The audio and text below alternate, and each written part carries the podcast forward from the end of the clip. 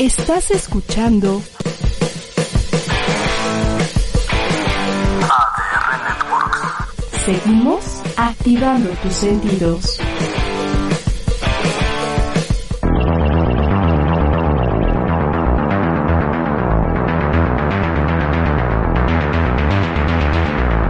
Hola, soy Juan Francisco Castañeda y estoy en ADR Noticias en compañía de un gran equipo de periodistas en México y el mundo. El mejor amanecer informativo inicia. Recuerda, aquí el que opina eres tú. Esto es ADR Noticias. Comenzamos.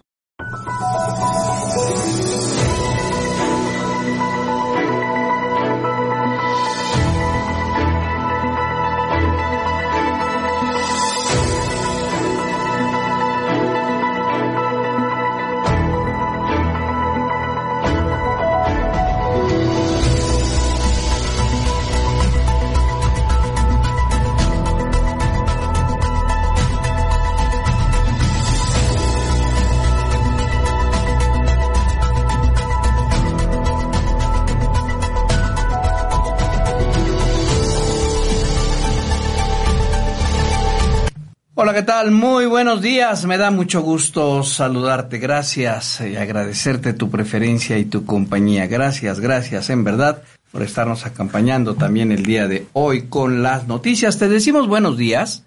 Jesús Juárez en la producción, Gerardo Mireles en la asistencia de producción, Sandra Sáizar en la coordinación general de este informativo y un gran, gran equipo de reporteros en red en México y el mundo. Y en este tenemos las noticias el día de hoy martes 6 de octubre.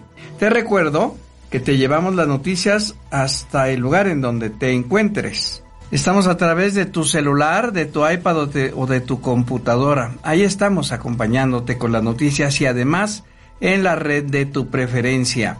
Estamos en Facebook, en Twitter, Instagram, YouTube, Spotify y iBox. En cualquiera de esas redes estamos contigo y nos ubicas muy sencillo ADR Networks y ya estamos ubicados contigo en tu celular, en tu iPad o en tu computadora. Además, en la red de tu preferencia. Estamos en Facebook, Twitter, Instagram, YouTube, Spotify, iVoox y, iVoox y iTunes. Ahí estamos contigo llevándote las noticias el día de hoy también.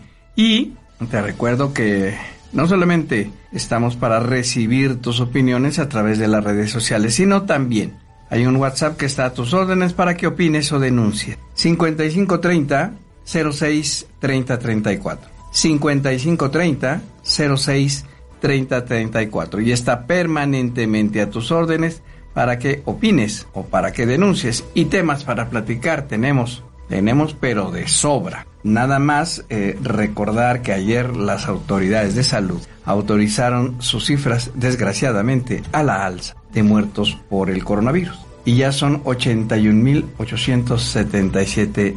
No fue a la baja, fue a la alza. Y eso que la pandemia, según el presidente y las autoridades, está con... Pero la última cifra es 81.877 personas que han perdido la vida por el COVID. Y eso que ajustaron la cifra. No sé si creer o no creer, porque ha habido tanta información, tantas vueltas, tanto acusarnos a los medios de comunicación que malinformamos, que decimos otras, pero son cifras que ellos dan. O por lo menos en este informativo no hemos dado otra cifra que no sea la que ellos dan oficialmente. Y ahora dan esta nueva cifra, de repente, pum, vale, aumentar, aumentó el número de muertos. Por eso le digo, te digo, reitero, hay que seguir cuidándonos. Como este, muchos otros eh, temas más para platicar el día de hoy. Así es que está a tus órdenes el, eh, el WhatsApp 5530-063034, no solamente para eh, que platiquemos de la pregunta que te formulé eh, poco más temprano. Te la hago, te la hago de una vez, antes de irnos a, a este, al resumen, te la hago de una vez. Frena, Frena asegura, lo han comunicado, que el presidente López Obrador se encuentra asustado y acorralado. ¿Tú qué opinas? Una cosa es lo que diga Frena y otra cosa es lo que tú opinas. Por eso te pido tu opinión y te recuerdo que no solamente de, de, este tema, de esta pregunta que te hago, que te formulé, sino de cualquier otro tema que tú quieras conversemos. Frena asegura que el presidente López Obrador se encuentra asustado y acorralado. ¿Tú qué opinas. Y conforme nos lleguen tus respuestas, las estaré dando en este informativo. Vamos, vamos con un resumen con algunas de las notas que se han convertido en tendencia en las últimas horas. Esto en voz, en voz de Sandra Sáizar. La Secretaría de Salud reporta 81.877 personas fallecidas por COVID-19, 789.780 casos confirmados y 292.007 casos sospechosos. Hugo López Gatel, subsecretario de Salud, dice que el presidente Andrés Manuel López Obrador sigue un protocolo basado en la sana distancia recomendado por grupos de asesoría científica para no contraer el coronavirus. El presidente Donald Trump de Estados Unidos regresa a la Casa Blanca, se quita el cubrebocas y dice, no le temas al COVID-19, no dejes que te domine, no dejes que se apodere de tu vida. En los Estados Unidos han muerto más de 210 mil personas. El Consejo Nacional de la Industria Maquiladora y Manufacturera de Exportación dice que el Seguro Social debe pagar incapacidades a los trabajadores contagiados y no considerarlo como riesgo de trabajo. Claudia Sheinbaum, jefa de gobierno de la Ciudad de México, asegura que las desigualdades son un generador de violencia en los países y las grandes ciudades. Con una inversión de 297.344 millones de pesos, el gobierno federal y el sector privado buscan impulsar la reactivación económica tras la crisis provocada por la pandemia del coronavirus. Los aspirantes a la dirigencia de Morena, Jacob Polensky, Porfirio Muñoz Ledo y Mario Delgado, no están de acuerdo en que el Tribunal Electoral del Poder Judicial de la Federación busque dejar sin efecto el proceso de encuesta para la renovación de dirigencia. El Frente Nacional Anti-AMLO Frena asegura que el presidente López Obrador se encuentra asustado y acorralado.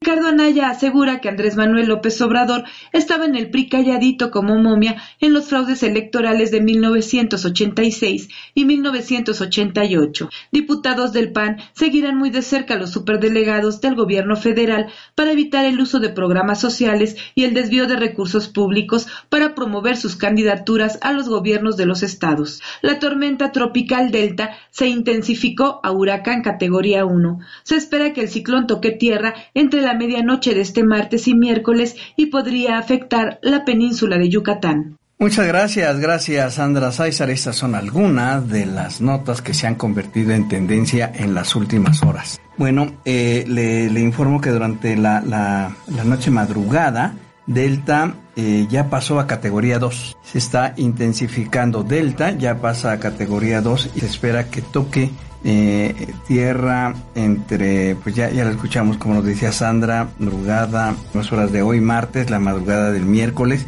Y entonces pues están prendidas las alertas, se le está informando a la población que tenga mucho cuidado porque puede llegar con categoría 4. Puede haber afectaciones eh, serias por la fuerza de los vientos en Cancún principalmente, entonces están eh, tomando sus precauciones.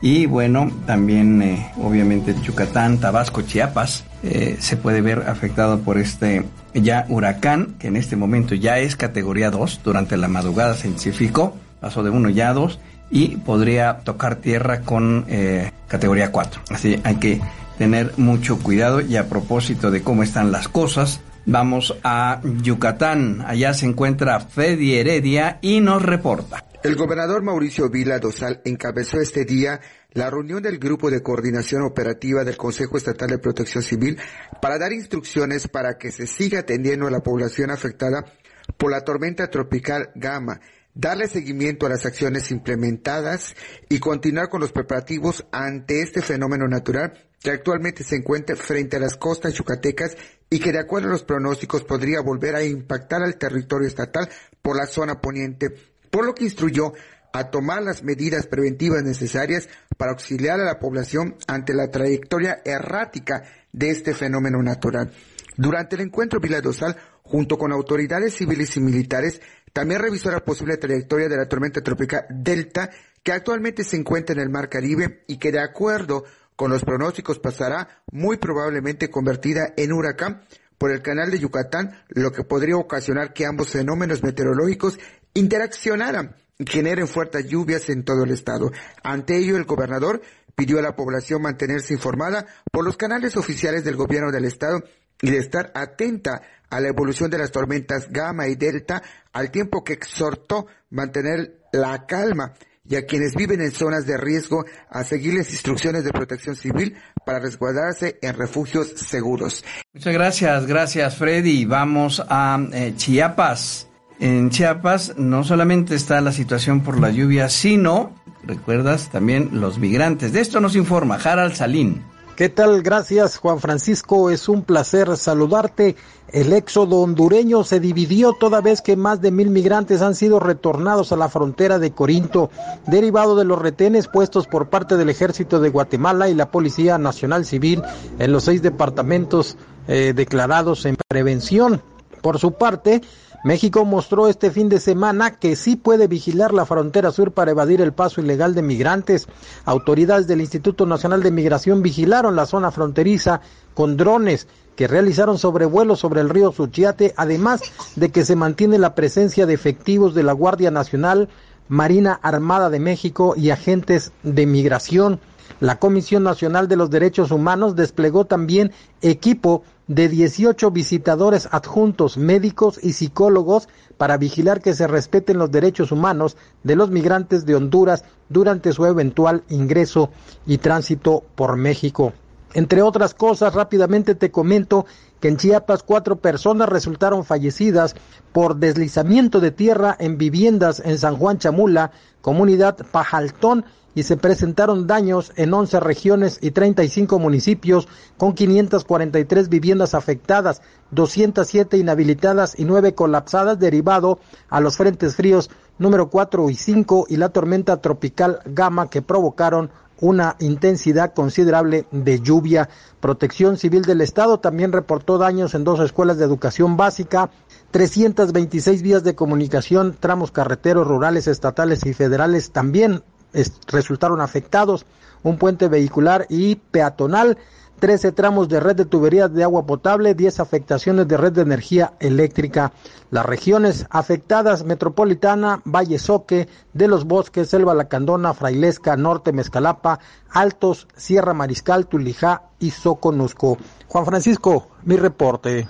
Harald Salín en Chiapas, en Campeche, está José Bojorques y te saludo con gusto. José, ¿cómo estás? Buen día.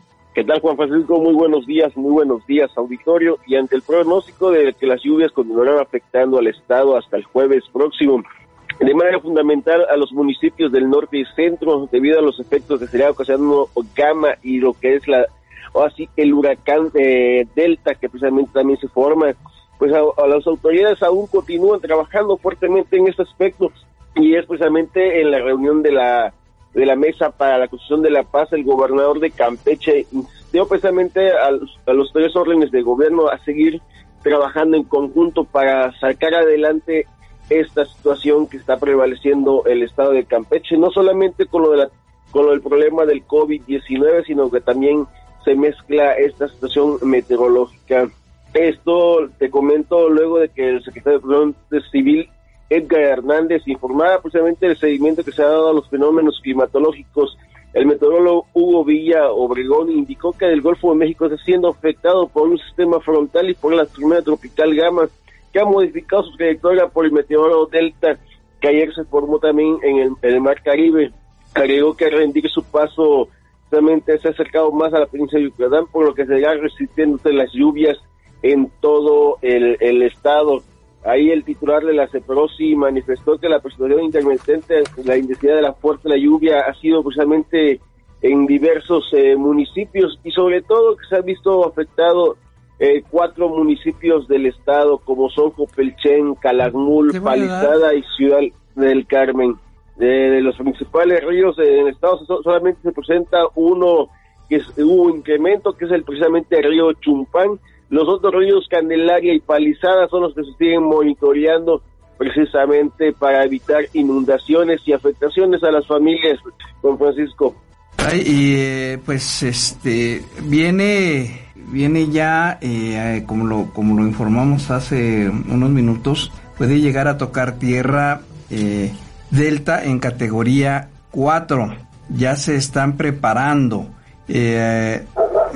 ¿Qué se espera en Campeche? Aunque no va a ser directamente, pero, pero ¿qué esperan para las próximas horas, José? Eh, te comento, Francisco, que ya por parte de, las autoridades de protección civil de los diversos municipios, sobre todo hay una comunidad pesquera que se encuentra precisamente al norte del estado, que es la que siempre eh, resiente toda esta situación. Ya las autoridades, el alcalde Roque Sánchez de Golip, eh, ya ha estado implementando precisamente el, por el transcurso de hoy en la madrugada eh, lo, va a seguir mandando a la gente de protección civil para retirar a las familias que deseen desalojar justamente esa comunidad pesquera para evitar que precisamente sufran esas inundaciones o pérdidas humanas. Por parte de, igual de, de, las comunidades de Hopelchen, eh, ahí con la alcaldesa Sandy Araceli Vaz, realmente se ha activado ya los protocolos para reactivar eh, los refugios temporales esto precisamente por las indicaciones de las autoridades de protección civil en el estado, Francisco. Pues estaremos, estaremos muy pendientes de, de, los reportes y de lo que pasa, José, y, estaremos pendientes de tu información.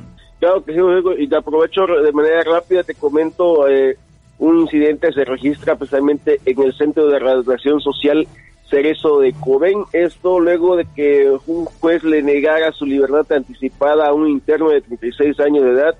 Este se subió en el área de hospitales 2 del centro precisamente de, de Coben. Esto pues, eh, te comento que de información obtenida fue alrededor precisamente de las ocho y media de este del día de ayer lunes 5 de octubre cuando el río fue hallado suspendido de una cuerda en el área de hospitales hecho que movilizó a los custodios. Desafortunadamente los celadores eh, nada pudieron hacer para reanimar al interno que fue identificado como Ricardo Sauce, originario precisamente de, la capital campechana, el cual pulgaba una sentencia política de violación equiparada.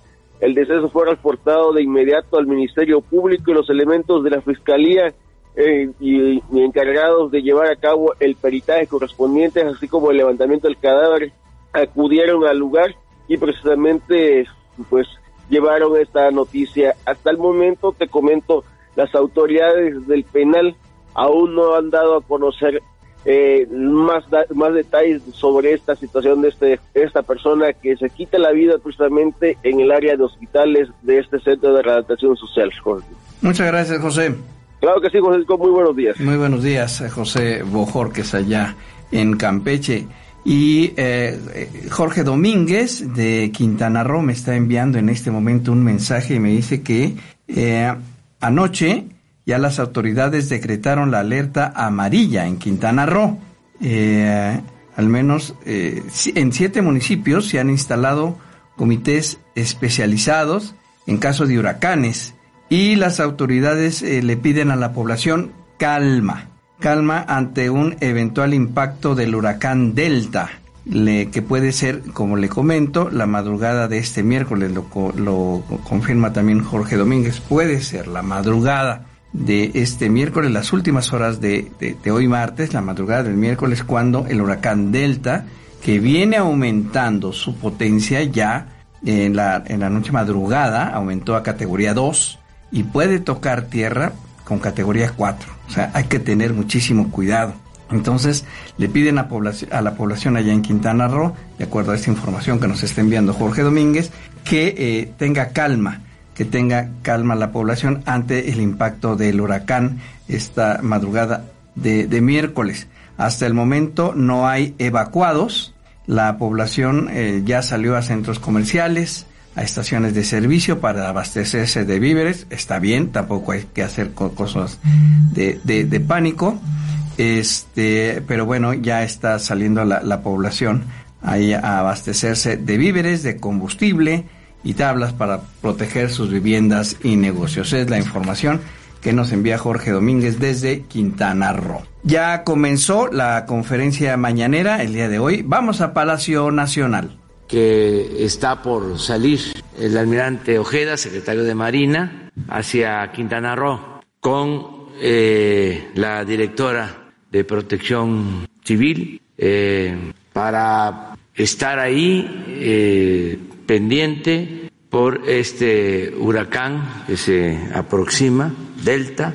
Hemos estado desde ayer dándole seguimiento y también en comunicación con el gobernador de Quintana Roo, pero vamos a hablar un poco más sobre eso, terminando el informe de salud. Adelante. Con su permiso, señor pues bueno, presidente. eso es lo, lo que está pasando en este momento allá en eh, Palacio Nacional. No se cambia la agenda, solamente se dice que van a tener más información, que eh, saldrán para allá algunos. La situación está, está muy fuerte, muy, muy fuerte.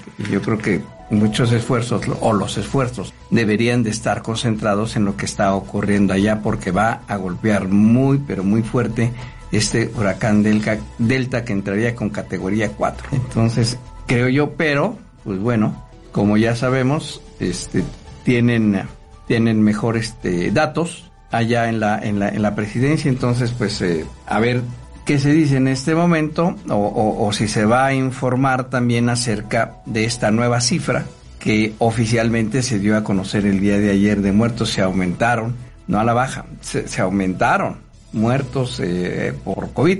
Ya no sabemos si esa cifra es la real después de que han estado cambiando cifras y que nos acusan a nosotros, los medios, de estar falseando la información. Pues vamos a ver qué se dice con esto. Estaremos enlazados en un momento más también allá en Palacio Nacional. Antes, antes saludo en Tabasco a Gilberto Quesada. Gil, ¿cómo te va? Muy buenos días. Juan Francisco, ¿cómo estás? Buenos días. Saludos para toda la gente que nos está acompañando y para quienes tienen el Jesús en la boca con algún pariente, amigo, familiar o corresponsal de radio que esté viviendo en Tabasco y que esté muy cerca de que la inundación, el huracán, el frente frío, la tormenta tropical, el coronavirus, el Zika, el dengue, el chikungunya o la inseguridad le pueda afectar. Nada más contra eso está viviendo el tabasqueño, nada más contra eso. Este, en las recientes 48 horas me dice eh, mi antenita de vinil que en la zona de Macuspana fueron ejecutadas tres personas. Luego, en las recientes 24, se robaron un camión de pollo y un camión de refresco. El camión, la verdad era una camioneta, se la robaron y recuperaron camioneta, carga a tres de los trabajadores que los tenían secuestrados en, eh, en el ánimo de mientras descargamos la camioneta ustedes ahí se quedan y cuando llegó la policía solo pudieron detener a uno de los fascinerosos. Muy afortunadamente, insisto, las tres personas que estaban ahí privadas de su libertad fueron recuperadas sin mayor problema. La carga de pollo, pues ahí sí no te sé decir cuántos pollos faltaron. La camioneta quedó también bajo resguardo, todo ante la autoridad correspondiente para deslindar responsabilidades. Y luego, pues ayer por la noche, en sector de Gaviota Sur, que es un mundo aparte de Villahermosa, Gaviota Sur tuvo un, pues una zacapela, un zafarrancho entre los habitantes de la zona con elementos de seguridad pública.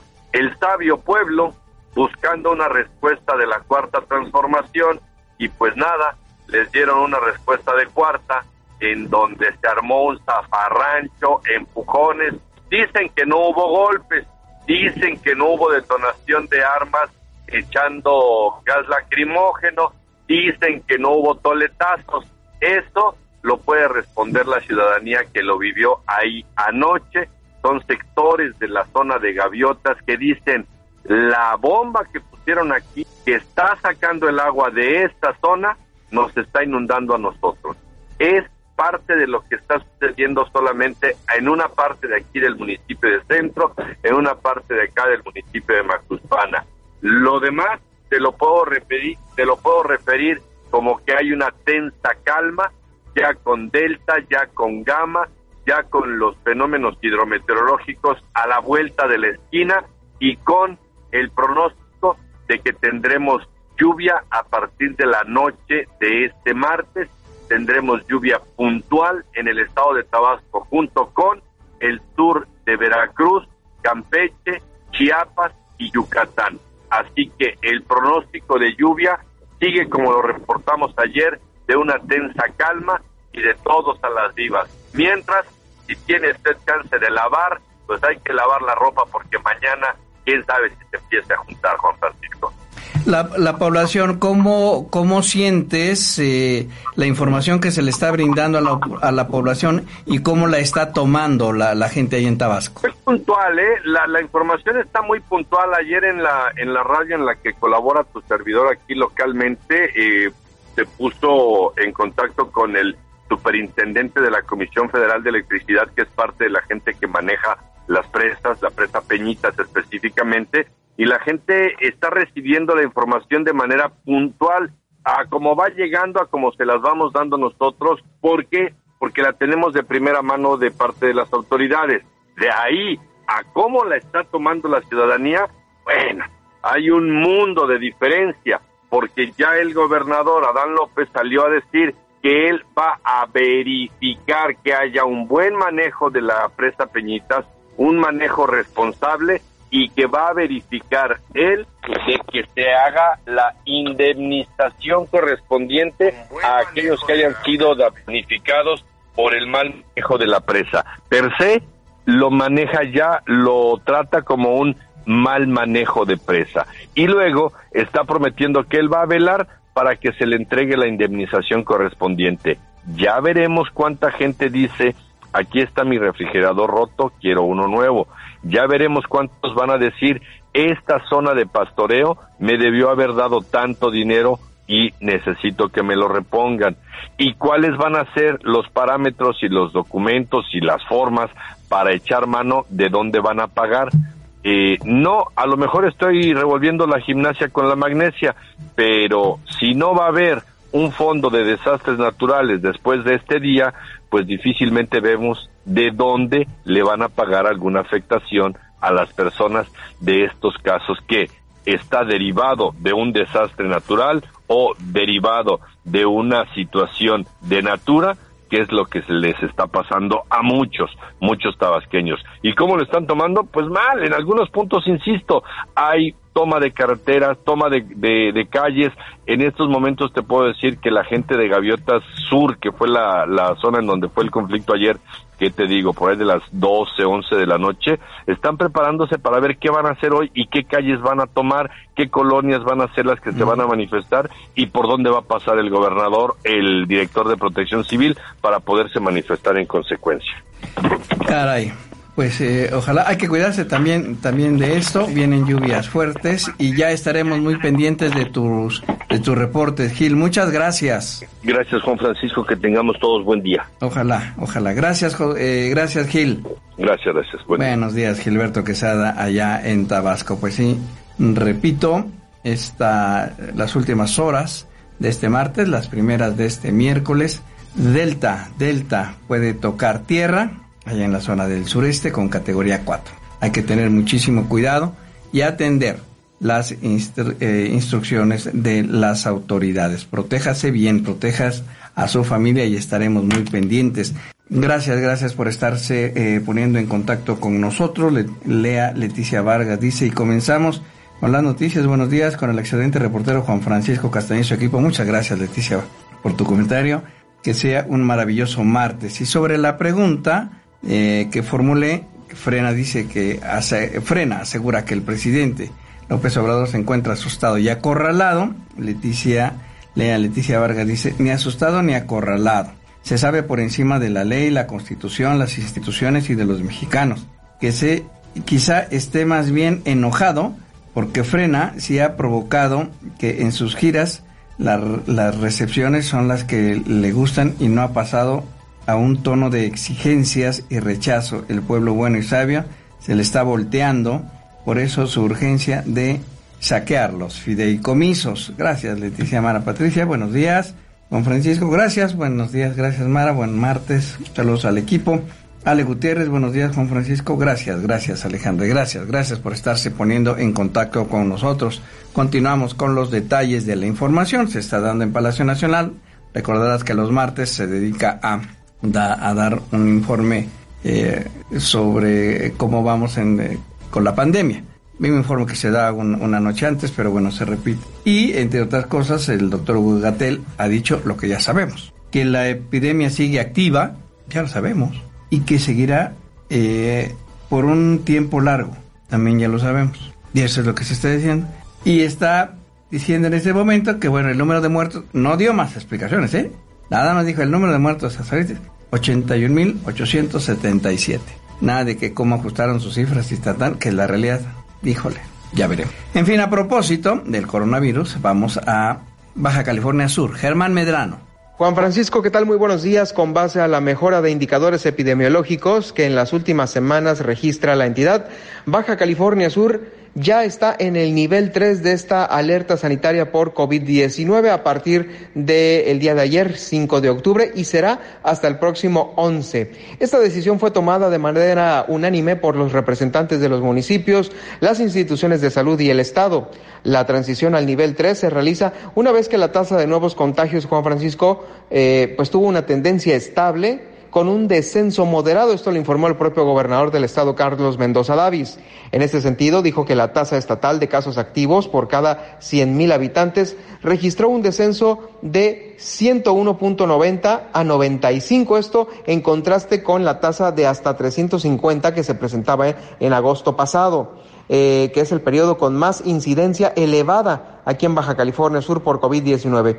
El gobernador estuvo acompañado por el secretario de Salud, Víctor George Flores, y también eh, abundó que la entidad presenta además una reducción del 30% en ocupación hospitalaria por COVID-19, eh, un descenso del 45% en defunciones y una disminución del 39% en los casos activos, además de ser en las eh, últimas semanas la entidad con una mayor tasa de pruebas eh, que diagnostican el COVID-19. Eh, pues bien, Juan Francisco, eh, Juan Francisco, entre las actividades no prioritarias que ya podrán llevarse a cabo con estos protocolos de salud, destacan la apertura de tianguis de alimentos. También estarán abiertos los gimnasios de tamaño grande y los centros deportivos. Estos se clasifican en el tipo V es decir, los que son grandes. La realización también de encuestas se podrán eh, pues aplicar próximamente personalizadas. Ahora, precisamente con los, eh, los arranques de los tiempos políticos, ya habrá encuestas. Y estudios de opinión, apertura de canchas deportivas, activación física grupal al aire, al aire libre y torneos deportivos sin público y talleres de arte entre las más importantes. Juan Francisco es el reporte desde Baja California Sur. Muy buenos días. Muy buenos días y gracias, Gerardo. Eh, Germán Medrano, en Tlaxcala, Gerardo Horta. Juan Francisco, me da gusto saludarte para informar que a casi meses de haberse instalado la emergencia sanitaria aquí en Tlaxcala, a la fecha ya concentramos en la entidad un total de nueve casos positivos, 178 fallecimientos y 5.070 personas recuperadas. De acuerdo con las autoridades de salud a nivel local, el escenario de coyuntura sanitaria se encuentra estable y con una tendencia a la baja que podría ocasionar que Taxcala pudiera cambiar a semáforo verde en las próximas semanas, aunque todo dependerá de qué tan grave es el escenario provocado por una nueva enfermedad de temporada la influenza en sus y a propósito de este padecimiento, este lunes comenzaron las jornadas de vacunación en Tlaxcala contra la influenza, en las que se tiene prioridad en aquel algún padecimiento crónico degenerativo, adultos mayores menores de 5 años. Se espera que con el inicio de las jornadas de vacunación contra la influenza que en Tlaxcala prevé la aplicación de más de 300 mil dosis contra este padecimiento, pueda reducir el impacto que tendrá la temporada invernal en la salud de la población. Y de los temas que ha sido conversación en estos en Tlaxcala fue el escenario futbolero, Juan Francisco, y es que el equipo local que actualmente compite en el torneo de la conocida Liga de Expansión reportó la presencia de 16 jugadores infectados por COVID-19, lo que ocasionará una modificación en su calendario de juegos. El equipo Tlaxcala Fútbol Club anda mal en la cancha, y ahora mal en materia de salud, ya que no salen de una y ya tiene encima la conciencia por los casos de coronavirus en Vesti. Juan Francisco, hasta aquí el reporte en Tlaxcala. Buenos días. Buenos días y gracias Gerardo Horta. Ruperto Salinas. San Luis Potosí acumula hasta este martes 23.167 casos de coronavirus, lo que significa 143 nuevos contagios confirmados en las últimas 24 horas. Además, se reportaron 11 nuevos decesos, por lo que el total de fallecimientos por esta causa subió a 1939. De los 143 nuevos casos, 102 se detectaron en la capital potosina y 18 en el municipio conurbado de Soledad. En total son 79 mujeres y 64 hombres de entre 9 a 85 años de edad. Tres mujeres y ocho hombres de 53 a 85 años de edad son los recientes decesos por COVID. Siete tenían más de 60 años, cinco padecían diabetes, otros cinco hipertensión, otros más enfermedad cardiovascular, obesidad, daño renal y tabaquismo. En este momento, Juan Francisco, en la entidad potosina hay 332 personas hospitalizadas, 81 ya están estables, 198 graves y 53 se encuentran sumamente graves en peligro de muerte porque están intubadas. Mi reporte, Juan Francisco. Muchas gracias, Ruperto Salinas. Román Ortega. Aquí en Jalisco, Juan Francisco te informo que el pasado fin de semana fue dada de alta de la clínica 110 del Seguro Social la señora Refugio López, de 103 años de edad, quien permaneció hospitalizada 11 días por COVID-19. Ella llegó al área de urgencias el día 22 de septiembre con antecedentes de una enfermedad pulmonar. Estuvo en tratamiento con antibióticos, soluciones intravenosas y antitrombóticos. Y esto y ya, bueno, ahora será dada, ahora que fue dada de alta, solamente continuará el monitoreo desde su casa para evitar alguna recaída. Así lo señaló el doctor David Sánchez González, director de la clínica 110 del IMSS. Con oxígeno, porque ella ya de antemano, ella dependía de oxígeno, este, y con eh, con la salvedad de que se da el seguimiento a través de trabajo social, vía telefónica, con indicaciones bien específicas, porque son pacientes que pueden tener todavía recaídas posteriores eh, y se va a estar monitorizando su su oxigenación vitales y con recomendación eh, a los familiares por cualquier eventualidad que tuviera la paciente. Agregó que actualmente esta clínica convertida o reconvertida desde marzo para pacientes, solo para pacientes COVID-19 se encuentra a un aproximado del 55-60% de su capacidad, es decir, eh, de las 326 camas solamente se, se reporta una ocupación de aproximadamente 170, poco más de 170 70 pacientes. Es el reporte. Muchas gracias, gracias Román Ortega.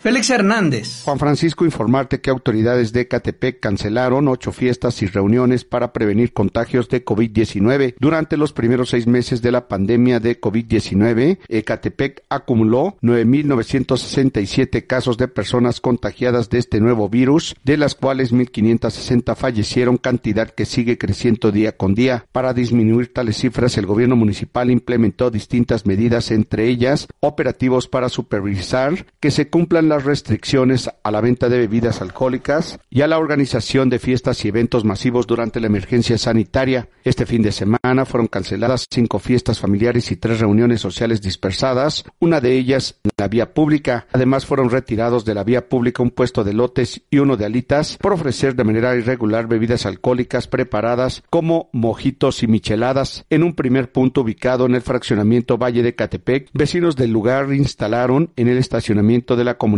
una carpa en cuyo interior celebraban un cumpleaños infantil amenizado por un payaso y equipado con distintos juegos infantiles. Después de casi media hora de diálogo, los organizadores aceptaron terminar el festejo y retiraron las mesas, sillas y demás enseres de la fiesta. En esa misma localidad, un puesto de litas fue retirado por presuntamente ofrecer bebidas alcohólicas preparadas sin contar con las autorizaciones para ello. Juan Francisco, mi reporte. Muchas gracias, Félix Hernández. Y gracias a ti por estar participando con tu opinión acerca de la pregunta que te formulé. Dice Frena, asegura Frena que el presidente López Obrador se encuentra asustado y acorralado. Eso lo dice Frena y la pregunta era, ¿tú qué opinas?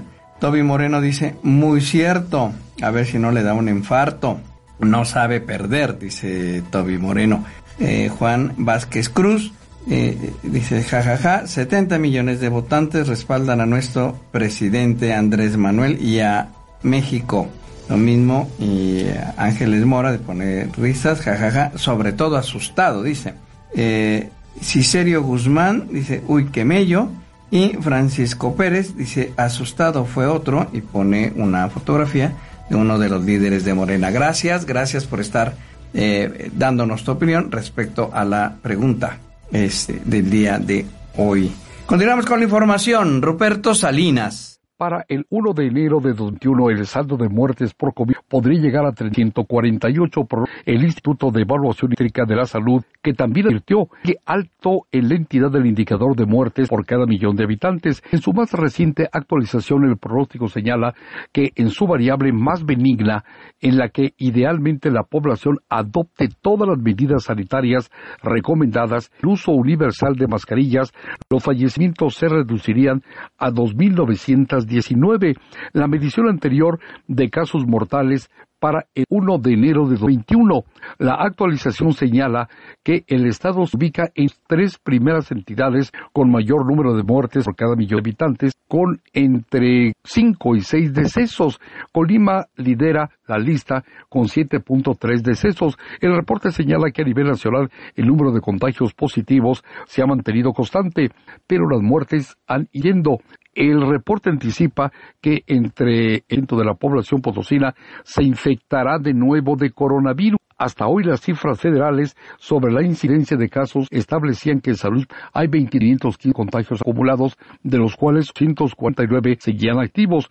Por lo que respecta a fallecimientos, la Secretaría de Salud del Gobierno Estatal reportó ayer 11 fallecimientos, lo que elevó la cuenta a 1.918 muertes por enfermedad de coronavirus en el estado. Mi reporte, Juan Francisco. Muchas gracias, Ruperto Salinas. Y aquí en la Ciudad de México hubo un foro y en ese foro eh, eh, planteó su posición respecto al COVID y los trabajadores de la industria maquiladora y manufacturera. ¿Qué fue lo que se dijo? Sandra Sáizar.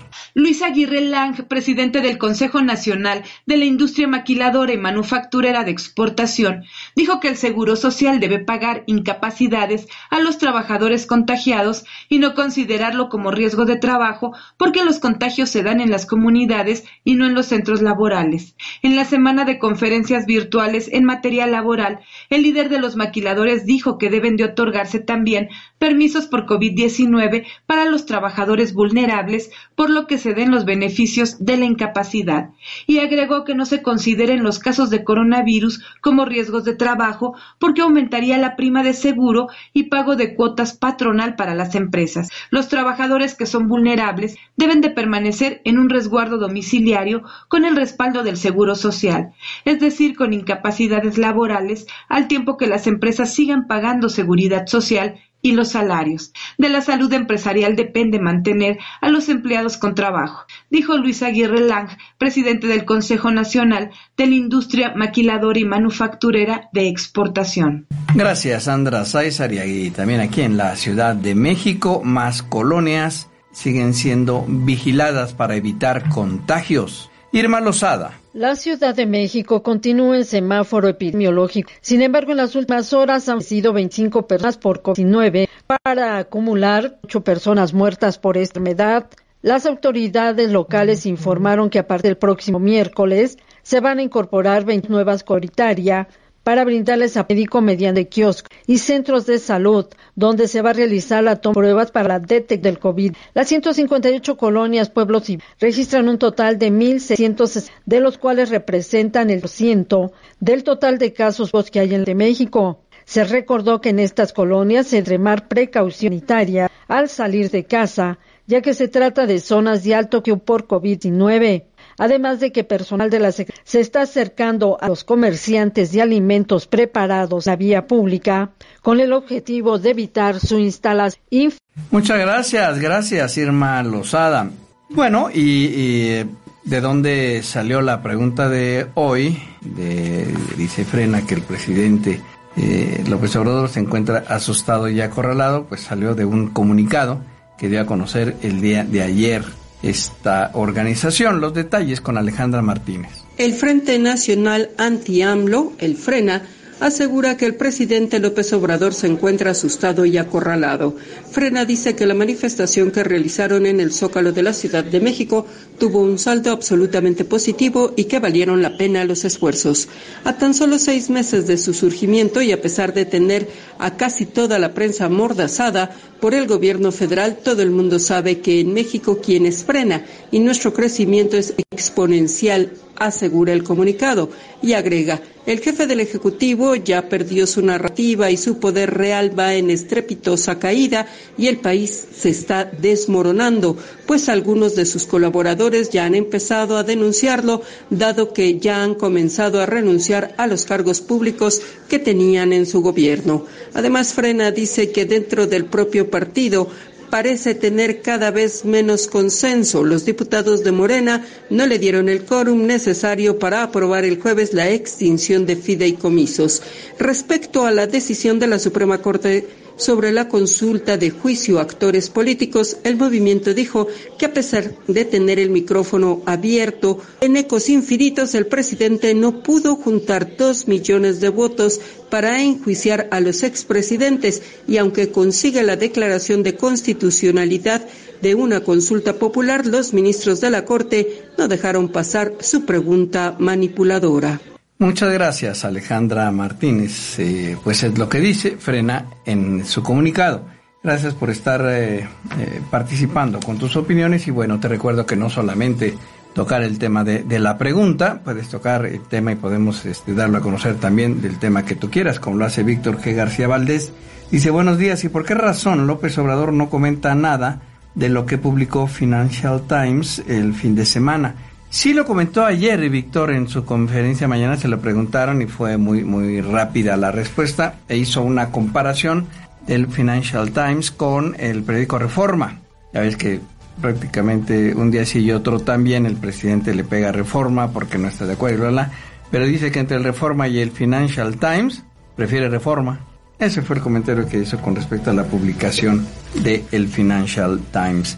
Bueno, eh, en más información, ya eh, hasta el arzobispado se mete en, temas de política y de economía. Ruperto Salinas. Andrés Manuel López Obrador ya se acabó el dinero y quién sabe en qué, dijo Jesús Priego Rivera, vocero del arzobispado potosino, y apuntó que esa es la razón de que quiera desaparecer ahora los fideicomisos. Si Morena logra que se eliminen los 109 fideicomisos dedicados al sustento de la ciencia, la tecnología y las artes, habrá un severo declive en el desarrollo de México, señaló Juan Jesús Priego Rivera, vocero de la arquidiócesis en San Luis Potosí. La incautación de los fideicomisos pegará a rubros tan importantes como la salud, desarrollo agrario y aquello que podría sacar adelante económicamente al país como el apoyo a la ciencia y la tecnología.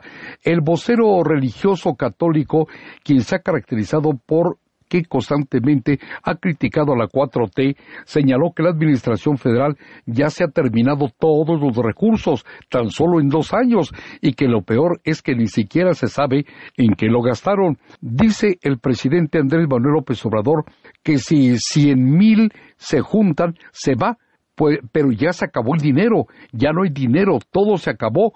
¿En qué? No lo sabemos, dijo el sacerdote. Apuntó que debería de continuar apoyando a los que verdaderamente dará el desarrollo de México y dejar de dar dádivas clientelares a las cuales solo condicionarán el voto a futuro para Morena. Y añadió, tenemos que pensar en nuestros jóvenes que no van a tener la oportunidad de, de, estudiar, de investigar, que no van a tener la oportunidad de dedicarse al arte, que no van a tener la oportunidad de salir al extranjero. ¿Por qué? Porque todo el dinero lo están acaparando. ¿Para qué? Sabrá Dios, expresó el sacerdote.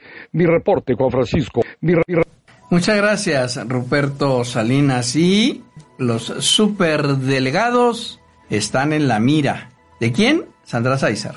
Los diputados del PAN anuncian puntual seguimiento a los superdelegados del gobierno federal para evitar el uso de programas sociales y el desvío de recursos públicos para promover sus candidaturas a los gobiernos de los estados. Los superdelegados se alistan para contender por al menos 10 de las 15 gubernaturas en juego durante las elecciones de 2021. La diputada Josefina Salazar del PAN exigió a las autoridades electorales mantenerse vigilantes del desempeño de los superdelegados y agregó que en coordinación con la Auditoría Superior de la Federación, la bancada panista en el Palacio de San Lázaro hará una revisión sobre las gestiones de los encargados de los programas federales en los estados.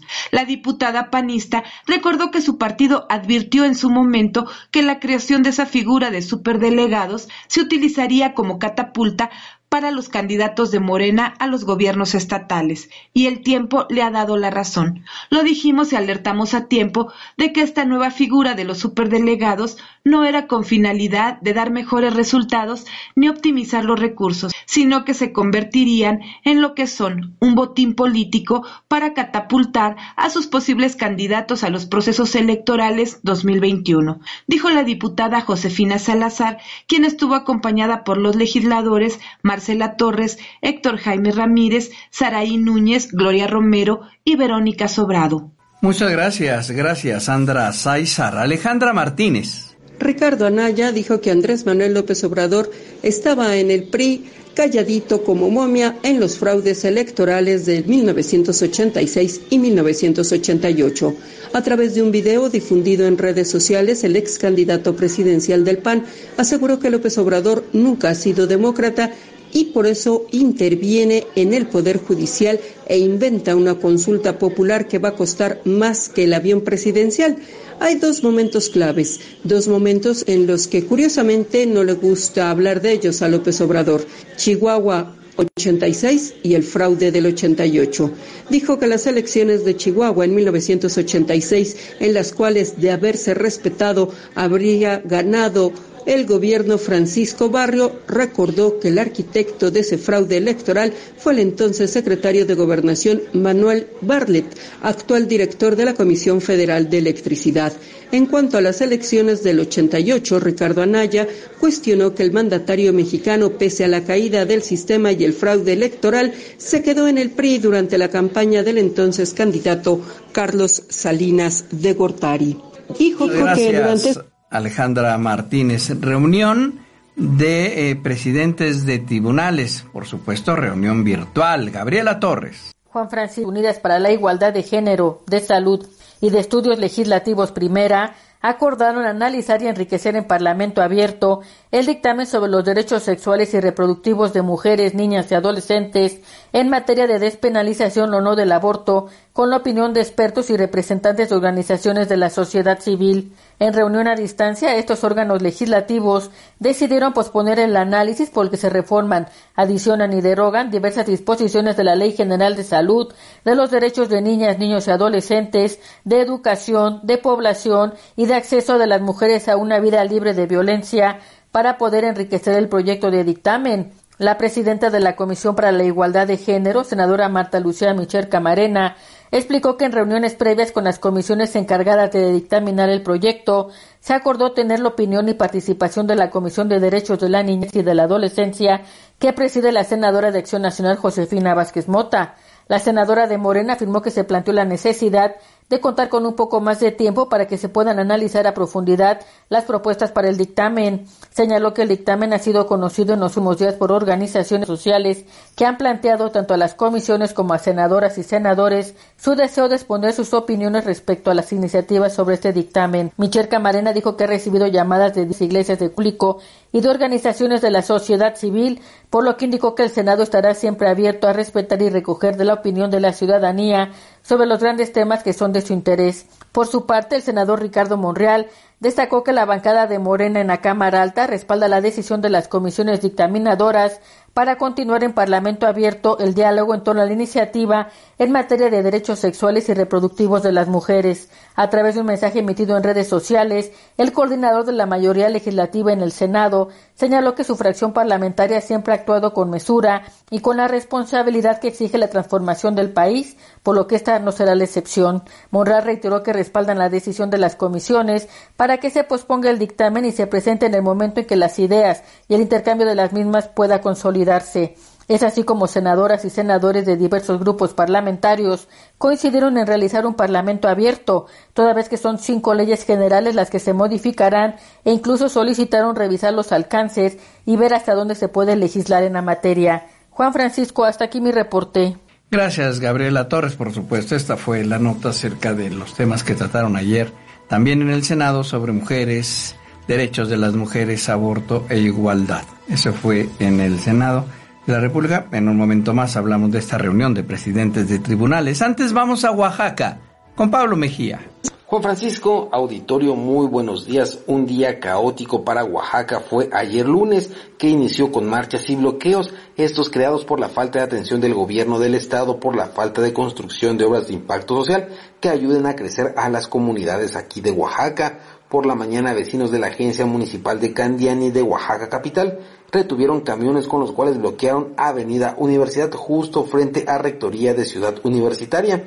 Los vecinos encabezados por el agente municipal denunciaron que en el año 2017 funcionarios del gobierno de Oaxaca, encabezados por la Secretaría de las Infraestructuras, hicieron un evento para tomarse la foto y entregar un baile por obras de drenaje y pavimentación, ya estas autorizadas con recurso y toda la cosa, pero hasta la fecha no han iniciado dichas obras. Por otra parte, Juan Francisco, mujeres de la organización 14 de junio, marcharon orando del Parque Paseo Juárez el Llano a la Catedral de Oaxaca, eso para pedir paz en la entidad, pero además de que el gobierno deje de criminalizar la protesta social y para que liberen a sus presos políticos, entre ellos su dirigente. En tanto, la organización CODEP retuvo camiones de pasaje de carga y hasta una pipa de combustible de petróleos mexicanos para bloquear la vía federal 175 justo en el crucero del aeropuerto. Con esta acción exigieron un alto a la impunidad y a la corrupción, respeto a los derechos humanos, justicia para sus compañeros asesinados y libertad también para sus presos políticos. Indicaron que realizarán una caravana precisamente a la Ciudad de México donde van a protestar en Palacio Nacional. También informaron que realizaron bloqueos en Ochislán, en el Trapiche, en el Canal 33 de Juchitán, en Mehuatlán de Porfirio Díaz, así como en la región de la costa y otras partes de la región del Istmo de Tehuantepec. Un día caótico sin duda para Oaxaca sin que la dependencia encargada de la política interior haya actuado para retirar estos bloqueos. Esta dependencia, por supuesto, estoy hablando de la Secretaría General de Gobierno que encabeza Héctor Anuar Mafud Mafud. Pues bien, Juan Francisco, auditorio, mi reporte desde Oaxaca. Gracias, gracias Pablo Mejía. Y vamos a Tamaulipas. Alfredo Guevara.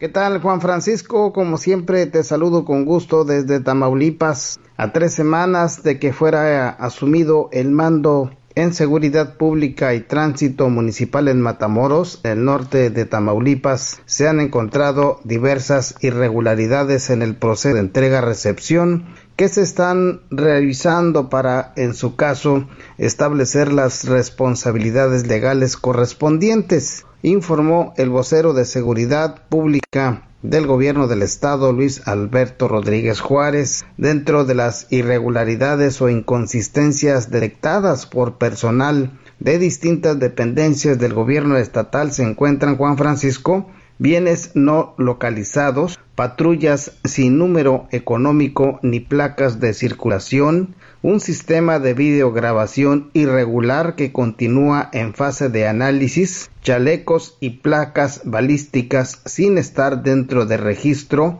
faltante de radios de comunicación policial, vehículos en el corralón cuya legalidad se está verificando, entre otras. El gobierno de Tamaulipas emitió un decreto el pasado 22 de septiembre para asumir el mando de seguridad pública y tránsito municipal en Matamoros por causas de fuerza mayor y para establecer el orden público luego de que esa corporación mantuvo una actitud omisa frente a bloqueos vehiculares en la ciudad y el paro de transporte que fueron realizados para impedir precisamente el desarrollo de operativos. El vocero de seguridad Juan Francisco comentó que una vez concluido el proceso de revisión, en su caso, se daría vista a las autoridades ministeriales para establecer las responsabilidades legales que correspondan. Y comentó que bajo el nuevo mando se han mejorado las instalaciones de seguridad pública y tránsito municipal y lo más importante, se tiene activa participación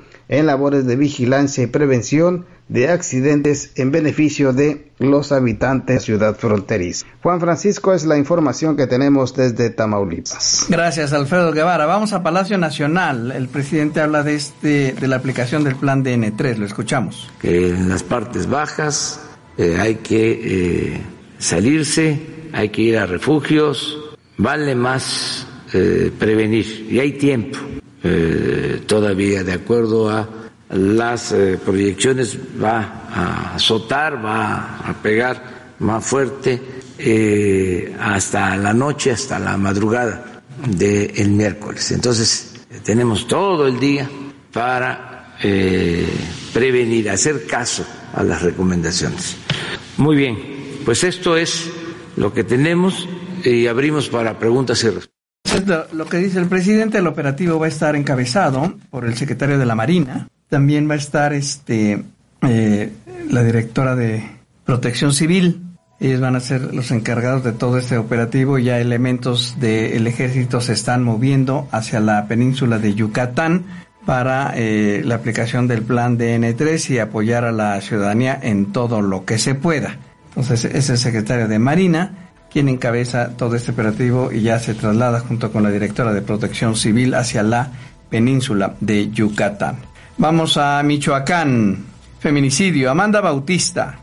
Juan Francisco, con gusto de saludarte y de reportarte que en la ciudad de Morelia, Michoacán, fue localizado el cuerpo sin vida de una mujer que posteriormente fue identificada por sus familiares. El hallazgo fue sobre el libramiento norte a la altura de la colonia Lomas del Tecnológico y Barrio Alto, cuando automovilistas que circulaban por la zona reportaron ante las autoridades de seguridad pública que sobre el asfalto se encontraba un cadáver. La Fiscalía General del Estado investiga si la víctima, además de ser arrollada por los vehículos, presentaba lesiones por arma blanca. Los restos humanos se encuentran en el Servicio Médico Forense de Morelia, donde se realizará la necropsia de ley. Es el reporte que te tenemos hasta el momento, Juan Francisco.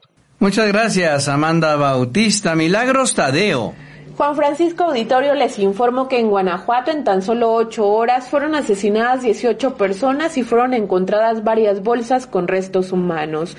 Entre los hechos más violentos destaca el ataque armado registrado en un velorio que dejó como saldo a cinco personas muertas y cuatro lesionadas de gravedad. Los hechos ocurrieron poco antes del mediodía de este lunes en la colonia Emiliano Zapata en el municipio de Jaral del Progreso. Sobre la avenida en donde se realizaba el velorio quedaron varias personas sin vida, así como una camioneta Ford color gris dañada por los impactos de arma de fuego. De manera preliminar se informó que fueron cinco personas muertas y cuatro más heridas, las cuales fueron llevadas a recibir atención médica. El lugar quedó acordonado por elementos municipales, estatales y de la Guardia Nacional en espera de servicios periciales para el levantamiento de indicios y de los cuerpos.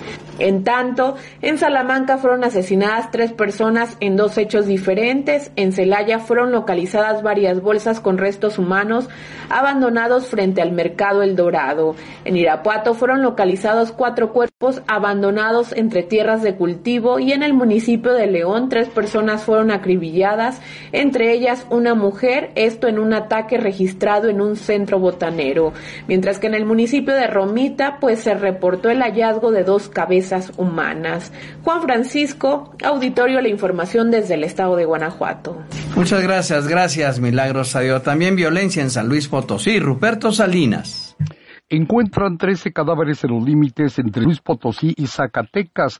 13 cadáveres fueron localizados a bordo de dos vehículos durante la madrugada de este martes en la carretera interestatal El Barril y Villa de Ramos en Zacatecas con entronque de la comunidad Dulce Grande en el altiplano potosino, en los límites concretamente de San Luis y Zacatecas. De acuerdo con la información recabada hasta este momento, los cadáveres presuntamente corresponden a 10 hombres y 3 mujeres. Las personas sin vida fueron encontradas en dos camionetas, una de ellas con placas de circulación del estado de Jalisco. Dentro de los indicios se encontró una cartulina con un mensaje de un supuesto grupo delictivo y Juan Francisco localizan esta mañana otro encobijado en el ejido de Santo Domingo. La violencia no cesa en la entidad potosina. Ahora fue encontrado encobijado el cuerpo de un individuo en un predio de la comunidad de Jesús María en el municipio de Santo Domingo. Personal de la Fiscalía General del Estado acudió a iniciar las investigaciones correspondientes. La violencia se incrementa en el estado de San Luis Potosí a través de ejecuciones masivas como recientemente se han venido dando. Mi reporte, Juan Francisco. Muchas gracias, San Ruperto Salinas. Regresamos a Michoacán porque sigue la violencia. Amanda Bautista. Juan Francisco, con gusto de saludarte y de informarte que a balazos fue ejecutado el expresidente municipal de Apatzingán, Michoacán, César Chávez Garibay. Los hechos se registraron cuando se encontraba dentro de una estética ubicada en la colonia La Palma en mencionada demarcación. El también exdiputado local por el Partido Revolucionario Institucional se encontraba esperando su turno cuando fue sorprendido por dos sujetos armados, quienes le dispararon en diversas ocasiones. Recordar, Juan Francisco, que la demarcación de Apatzingán, Michoacán, ubicada en la zona de la Tierra Caliente de la entidad, ha sido considerada desde hace poco más de 10 años por la Secretaría de Seguridad Pública Estatal como foco rojo por su alta incidencia delictiva relacionada con grupos criminales. Comentarte que los restos de César Chávez Garibay serán sepultados el día de hoy en el municipio de Apatzingán, Michoacán. Es el reporte que te tenemos hasta el momento, Juan Francisco.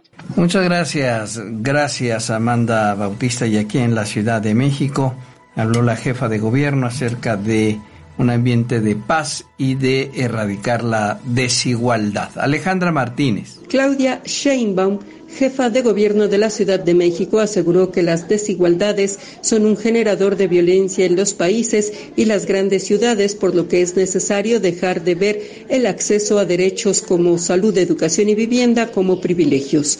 En la sesión inaugural de la tercera edición del Foro Mundial sobre Ciudades y Territorios de Paz, la jefa de gobierno destacó que para generar un ambiente de paz, erradicar desigualdades y disminuir la violencia se están aplicando acciones para garantizar el acceso a los grandes derechos como la educación, salud y vivienda.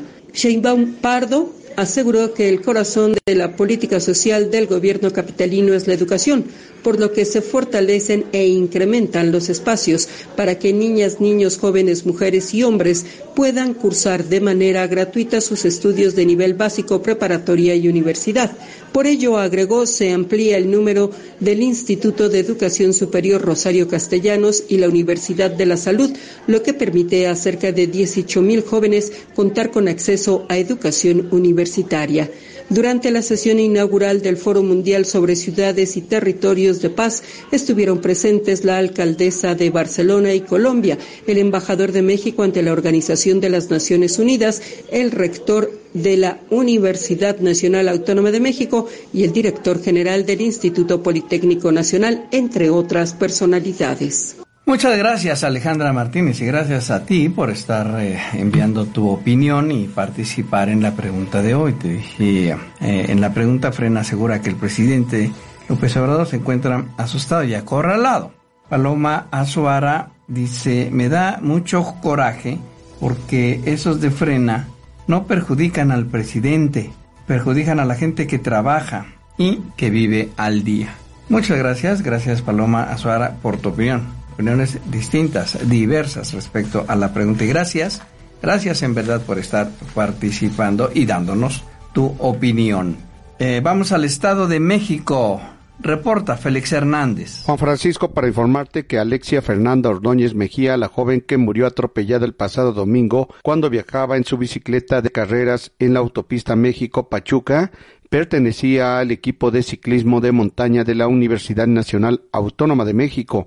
Alexia iba acompañada de su padre Emilio Ordóñez Amador, quien igualmente conducía una bicicleta y también murió en el percance provocado presuntamente por un automovilista que los arrolló a la altura del kilómetro 17 de la mencionada carretera. Tenía apenas 20 años y cursaba la carrera de ingeniería petroquímica en la máxima casa de estudios. Ese fatídico día realizaba sus ejercicios de rutina y se dirigía a la zona de las pirámides de Teotihuacán, donde se reuniría con otros ciclistas de alto rendimiento, dijo Cintia Mejía, madre de Alexia. De acuerdo al Ministerio Público, Jonathan N., el presunto responsable del accidente, aceptó haber arrollado a Alexia y a Emilio, pero cuando ya estaban tirados en la carpeta asfáltica, dijo Cintia Mejía. Jonathan fue detenido por elementos de la Guardia Nacional y presentado ante la agencia del Ministerio Público del Centro de Justicia de San Cristóbal, Ecatepec. Serán las investigaciones periciales y ministeriales las que determinen su responsabilidad en el percance. Fernanda Ordóñez era vecina de la alcaldía Gustavo Amadero en la Ciudad de México. Su cuerpo junto con el de su padre fueron trasladados al Panteón Municipal de Zacatlán de las Manzanas en Puebla, donde serán sepultados en las próximas horas en el Panteón Municipal de ese sitio. Juan Francisco, mi reporte.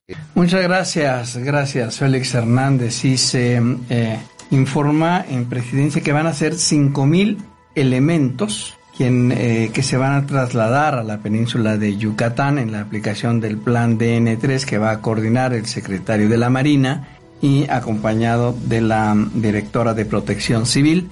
5.000 elementos viajan a la península de Yucatán para asistir a la población en la aplicación del plan DN3, porque como ya informamos, la noche de hoy, la madrugada del miércoles, entrará el eh, huracán Delta, ya en categoría 4 y estará tocando tierra. Es que hay que tomar todas las precauciones y pues, lo que se pide es que por favor estén muy atentos, alertas a la información que den las autoridades para poder eh, pasar eh, lo mejor posible este, esta afectación que va a provocar, por supuesto, cuando entre el huracán Delta a tierra, principalmente allá en la península de Yucatán y obviamente la afectación a otros estados del sureste de la República Mexicana. Bueno, eh, recibir o sacar, obtener una constancia de no antecedentes penales, ahora se facilita.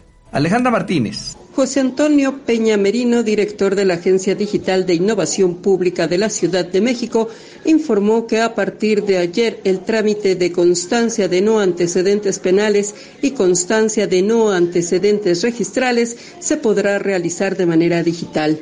Añadió que en muchos empleos se solicitan esos documentos y se tenía que recurrir a lugares diferentes. Ahora, mediante la Subsecretaría del Sistema Penitenciario y la Fiscalía General de Justicia, se realizará por medio de llave CDMX. El año pasado se solicitaron 12.668 constancias de no antecedentes penales del Foro Común y 89.000 constancias de no antecedentes registrales. Estos últimos son casos de personas que llegaron al reclusorio que no implica una pena. El director de la Agencia Digital de Innovación Pública añadió que anteriormente el trámite tardaba hasta una semana y ahora el trámite tardará un máximo de 24 horas. Antonio Jacel Ruiz, subsecretario del Sistema Penitenciario, informó que habrá diversos candados digitales para evitar que se presenten documentos falsos. En el caso de haber homónimos, es decir, que alguien con el mismo nombre que ya estuvo en la cárcel y no soy yo, solo en ese caso si se requiere que la persona haga el trámite de manera presencial para confirmar que no se trata de la misma persona, dijo José Antonio Peña Merino, director de la Agencia Digital de Innovación Pública de la Ciudad de México. Muchas gracias, Alejandra Martínez. Hago contacto con Luis Enríquez y su periodismo a ras de suelo. Hola Luis, buenos días. Hola, buenos días Juan Francisco. Para a conocer las diferentes movilizaciones que vamos a tener, déjate comento que tenemos una a las 4 de la tarde de la Estación Revolución de la línea 2 del Sistema de Transporte Colectivo y este se dirige a la Dirección General del Instituto de Seguridad de Servicios Sociales de los Trabajadores del Estado. Estos son los la Alianza de Trabajadores de la Salud y Empleados Públicos estos harán una marcha para demandar el cumplimiento de los compromisos hechos por el gobierno federal. De igual manera, Juan Francisco, ya tenemos ahorita presencia de manifestantes, pero en el edificio del gobierno de la Ciudad de México, los cuales son los amigos del Parque del Tepeyac. Estos se manifiestan porque mencionan que hay invasiones ilegales y la destrucción en el Parque Nacional del Tepeyac, por lo cual ahorita se están manifestando. A las 9 de la mañana esperamos también manifestantes en la Junta Federal de Conciliación y Arbitraje y esta sería la Secretaría de Jubilados de la Resistencia del Instituto Mexicano del Seguro Social, los cuales llevarán a cabo una manifestación para exigir demandas a su derecho a voz y voto al reconocimiento como miembros activos del sindicato y en demanda la creación de la Secretaría del Jubilado a las 9 de la mañana, pero en el Senado de la República tenemos a la organización Iniciativa Ciudadana y Frente Nacional por la Familia. Estos harán un esto es derivado de que el 7 de octubre habrá una iniciativa impulsada por los senadores del Partido Morena, los cuales van a meter a discusión la ley de la despenalización del aborto y estos están en rechazo a dicha iniciativa y en defensa a la vida y a la familia. De igual manera, Juan Francisco, en el Senado de la República tendremos la presencia durante el día del movimiento Mujeres a favor de la despenalización del aborto y la legalización del aborto por esta misma situación. Y a las 9 de la mañana, de igual manera, en el Monumento de la Revolución tendremos el Movimiento Nacional Taxista Ciudad de México, los cuales llevarán a cabo una conferencia de prensa para dar a conocer su próxima movilización con el fin de exigir se cumplan los acuerdos alcanzados con las autoridades del gobierno federal y de la Ciudad de México para mostrar su inconformidad por el exceso de irregularidades impuestas por las autoridades locales en contra de esta gremio. Y de igual manera, Juan Francisco, en la Cámara de Diputados tendremos durante el día, y de hecho ahorita ya tenemos algunos braceros que son, se están manifestando para exigir que desaparezca, para que exijan que no desaparezca el fideicomiso 2006 del Fondo de Apoyo Social para Trabajadores Migratorios de México de 1942 al 64. Y, y hasta aquí sería lo más relevante que vamos a tener el día de hoy, Juan Francisco. Seguimos al pendiente. Buenos días. Muchas gracias, Luis. De nada, hasta luego, buenos días. Hasta luego, buenos días, Luis Enríquez y su periodismo a ras de suelo. Vamos al Estado de México. Félix Hernández. Juan Francisco, informarte que concluyó con éxito el Festival Internacional de Graffiti Meeting of Steel en Nezahualcóyotl. En este evento participaron 93 exponentes reconocidos a nivel nacional e internacional de diferentes entidades del país que intervinieron más de medio kilómetro de la barra perimetral del Parque Recreativo Sochiaca, informó el alcalde Juan Hugo de la Rosa García. Durante este evento se cuidaron las medidas higiénico-sanitarias a fin de evitar contagios de COVID-19 entre los asistentes. Continuarán con las intervenciones de grafite en espacios públicos de Nezahualcóyotl, anunció el edil. El grafitero Farid Rueda, que participó en el festival, aseguró haber quedado sorprendido por la forma en que este evento se llevó a cabo, pues en ningún otro país se realizó, por lo que es un gran mérito que este se haya podido llevar a cabo en México. Además, reconoció que el espacio fue espléndido. En tanto, Cristina Maya, artista plástica originaria de Nezahualcóyotl, expresó que es gratificante ver todos los muros terminados y llenos de color en el Parque Recreativo Sochaca y haber participado en el festival y agradeció a los organizadores del evento por elegir el municipio como sede y de igual forma al presidente municipal por la apertura para apoyar este tipo de expresiones y manifestaciones artísticas. Juan Francisco, mi reporte. Muchas gracias, Félix Hernández, en el Estado de México. Gracias a ti por seguir participando con tu opinión Respecto a la pregunta que te planteé el día de hoy, Frena asegura que el presidente López Obrador está asustado y acorralado. ¿Tú qué opinas? Gracias por habernos estado dando tu opinión. Fabricio Tapia eh, nos manda a través de redes sociales su opinión y dice, se ve que sale temblando de su casa y hasta las mañaneras va a cancelar del miedo. Bueno, pues muchas gracias, gracias eh, por estar participando y eh, hemos recibido muchas más. José Manuel Ortega también envió muchas gracias y eh, por estar participando. Pues bueno, esto fue eh, y, seguimos recibiendo y, las vamos a, seguir dando a conocer. Gracias. Te recuerdo que no solamente podemos hablar de, del tema de la, de la pregunta que te planteo, sino de cualquier otro tema que sea para ti de interés. Esto a través de las redes sociales o bien de el WhatsApp que está a tus órdenes permanentemente 5530 06 30 34. Tiempo del tiempo, Sandra Sáizar.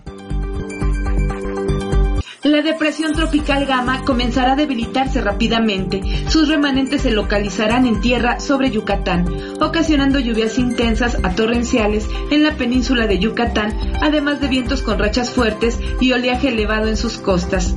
Las lluvias estarán acompañadas de descargas eléctricas y podrían ocasionar incremento en los niveles de ríos y arroyos, así como desbordamientos, deslaves e inundaciones en zonas bajas de dichos estados. Por su parte, la depresión tropical 19 e podría intensificarse a tormenta tropical.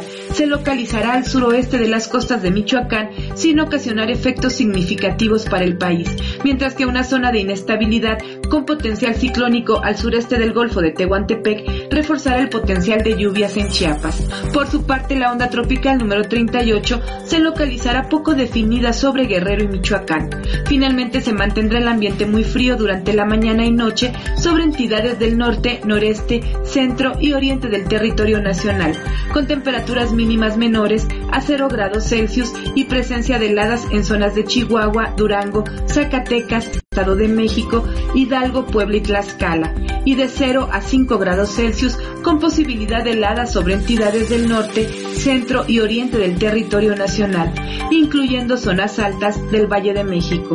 Juan Francisco es el reporte del tiempo. Muchas gracias, gracias Sandra Sáizar. El presidente Donald Trump salió del hospital, regresó a la Casa Blanca y siguió siendo Donald Trump. No cambió su actitud para nada y ahora hasta retador se vio. Saludo en Washington a Dina de Saracho. Hola Dina, ¿cómo estás? Muy bien, buenos días Juan Francisco. Muy buenos pues días. resulta que el presidente Donald Trump salió del hospital y verdaderamente es increíble lo que está pasando. En primer lugar, ayer antes de salir del hospital a través de un tuit anunció que iba a salir del hospital bueno, bueno. Eh, Dina, se nos cortó con Dina de Saracho.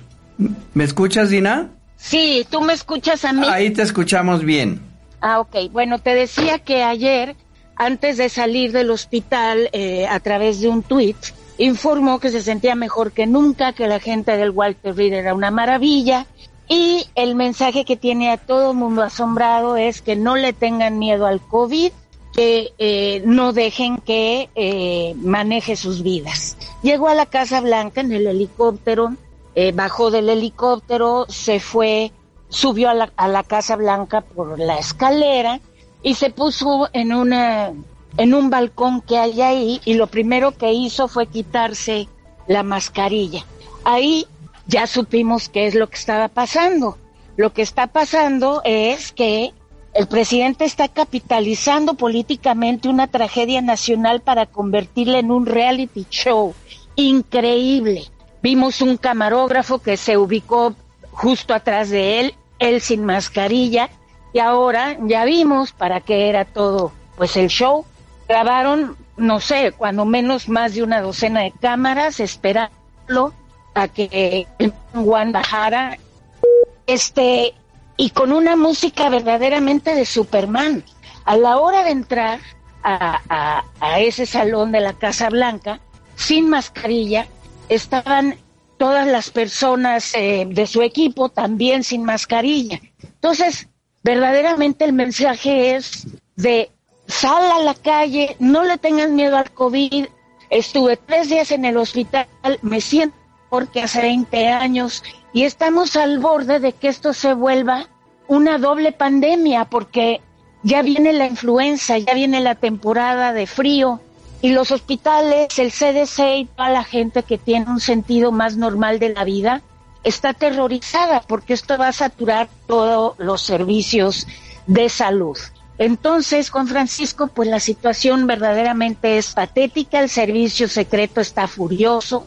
¿Me oyes? Sí, claro está furioso porque, mira, ha hecho este ambiente de miedo, de terror en, dentro de la Casa Blanca que nadie es capaz de decir, pues ya secuestró a la Casa Blanca. Hay más de 13 de sus colaboradores cercanos positivos y, y, y nadie entiende qué es lo que está tratando de hacer o qué, o qué quiere. Obviamente, ahorita desde el mes pasado, a hoy ha subido cinco puntos Biden en las encuestas, estaba en promedio diez puntos arriba de Trump, ahorita está entre 12 y 15 puntos arriba, quiere ganar la elección, pero lo está haciendo de una manera como si fuera un programa de televisión, un reality show.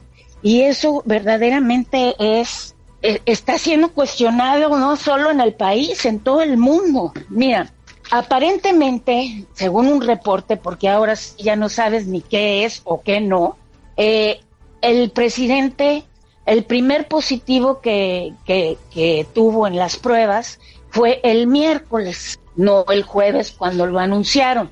Se le hicieron una prueba el miércoles, resultó positiva, no le avisó a nadie el jueves del día del debate ya habían hecho un acuerdo los dos equipos de campaña de Trump y de Biden en el que las reglas incluían que todos fueran y se hicieran este la prueba antes de llegar todos y que todos en la audiencia y los equipos y los presidentes, los, el presidente y el candidato Biden usaran mascarilla. El presidente Trump llegó tarde, por lo tanto, se saltó lo de la prueba del COVID. Él ya le había salido una prueba positiva el miércoles, según unos informes, unos reportes del proyecto Lincoln. Y eh, no, no le avisó a nadie no le avisó ni siquiera a miembros de su staff, a, los del staff del comité o a la mm. gente de Biden. En el debate nadie traía mascarilla. O sea, ninguno de sus familiares, que es lo que vimos, o sea, no los eh, todos lo vimos. Nadie usó mascarilla. Y además fue un evento en este en Nueva Jersey, uno primero en Minnesota, que el evento fue en casa del donador para la campaña, Luego fue otro evento en, Nueva Jersey donde la mayoría de los asistentes eran mayores de 70 años. ¿Ves? Entonces la verdad es que esto es muy raro y, y pues no sé qué opinas tú, pero la verdad es que aquí todo el mundo está con la boca abierta.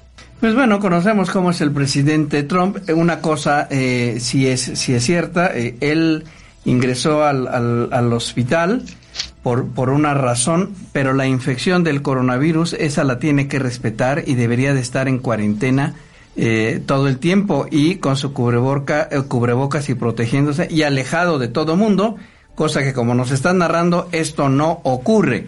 Ya también dijiste que hay una serie de personajes infectados y que ya se dio a conocer oficialmente que tienen esto y vamos a ver, vamos a ver si no hay un rebrote muy grande y muy fuerte ahí en la Casa Blanca, pero el presidente Trump no cambia y, como dijera don Teofilito, ni cambiará, Dina.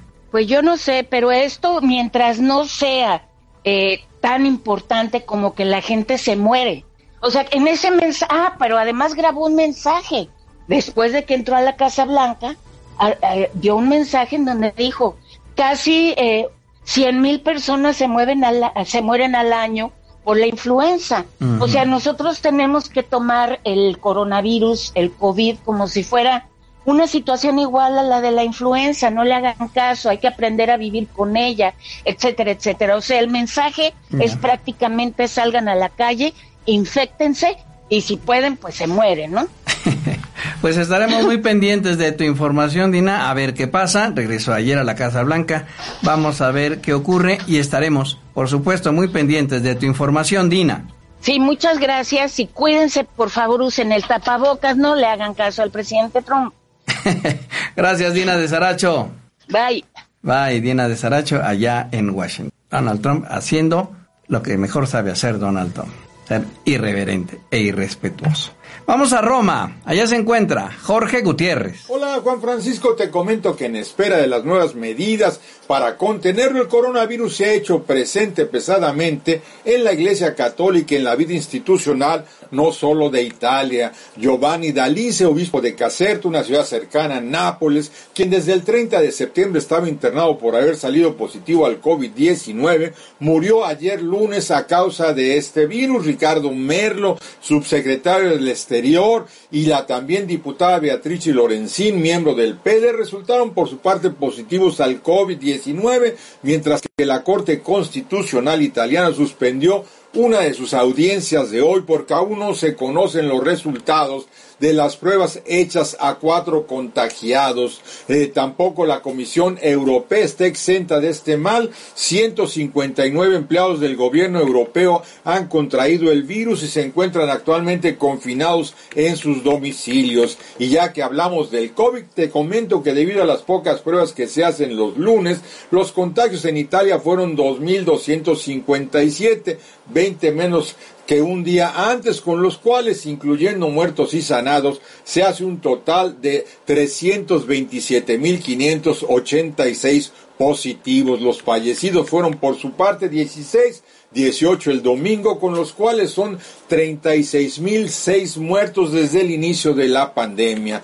Visto que ya son más de nueve semanas que crecen los casos de coronavirus, el gobierno de Roma está por activar nuevas medidas en su contra, entre las cuales está la ampliación del estado de emergencia hasta el 31 de enero y el uso obligatorio de los tapabocas en todo el país hasta en espacios abiertos para así evitar un nuevo cierre nacional de las actividades productivas y de otros tipos. Estas y otras medidas son consecuencia no solo del incremento de los casos de COVID en Italia, sino más bien de lo que sucede en los demás países europeos. La ciudad de París y sus alrededores han sido declarados zonas de máxima alerta y por ello bares, gimnasios y albercas cerrarán sus puertas por 15 días y los restaurantes sufrirán severas restricciones. Debemos de estar a la altura de este nuevo desafío porque la epidemia camina muy rápido y es necesario proteger nuestro sistema sanitario, dijo el jefe de la policía de París. La Gran Bretaña registró por su parte eh, en las últimas 24 horas 12.600 casos de COVID y 19 muertos, pero también se supo que no había considerado los 16 mil contagios de la última semana de septiembre, por lo que toca a Bélgica con sus más de 2.000 casos diarios del 25 de septiembre al 1 de octubre, los enfermos en ese país se han incrementado en más del 32% respecto de la semana anterior.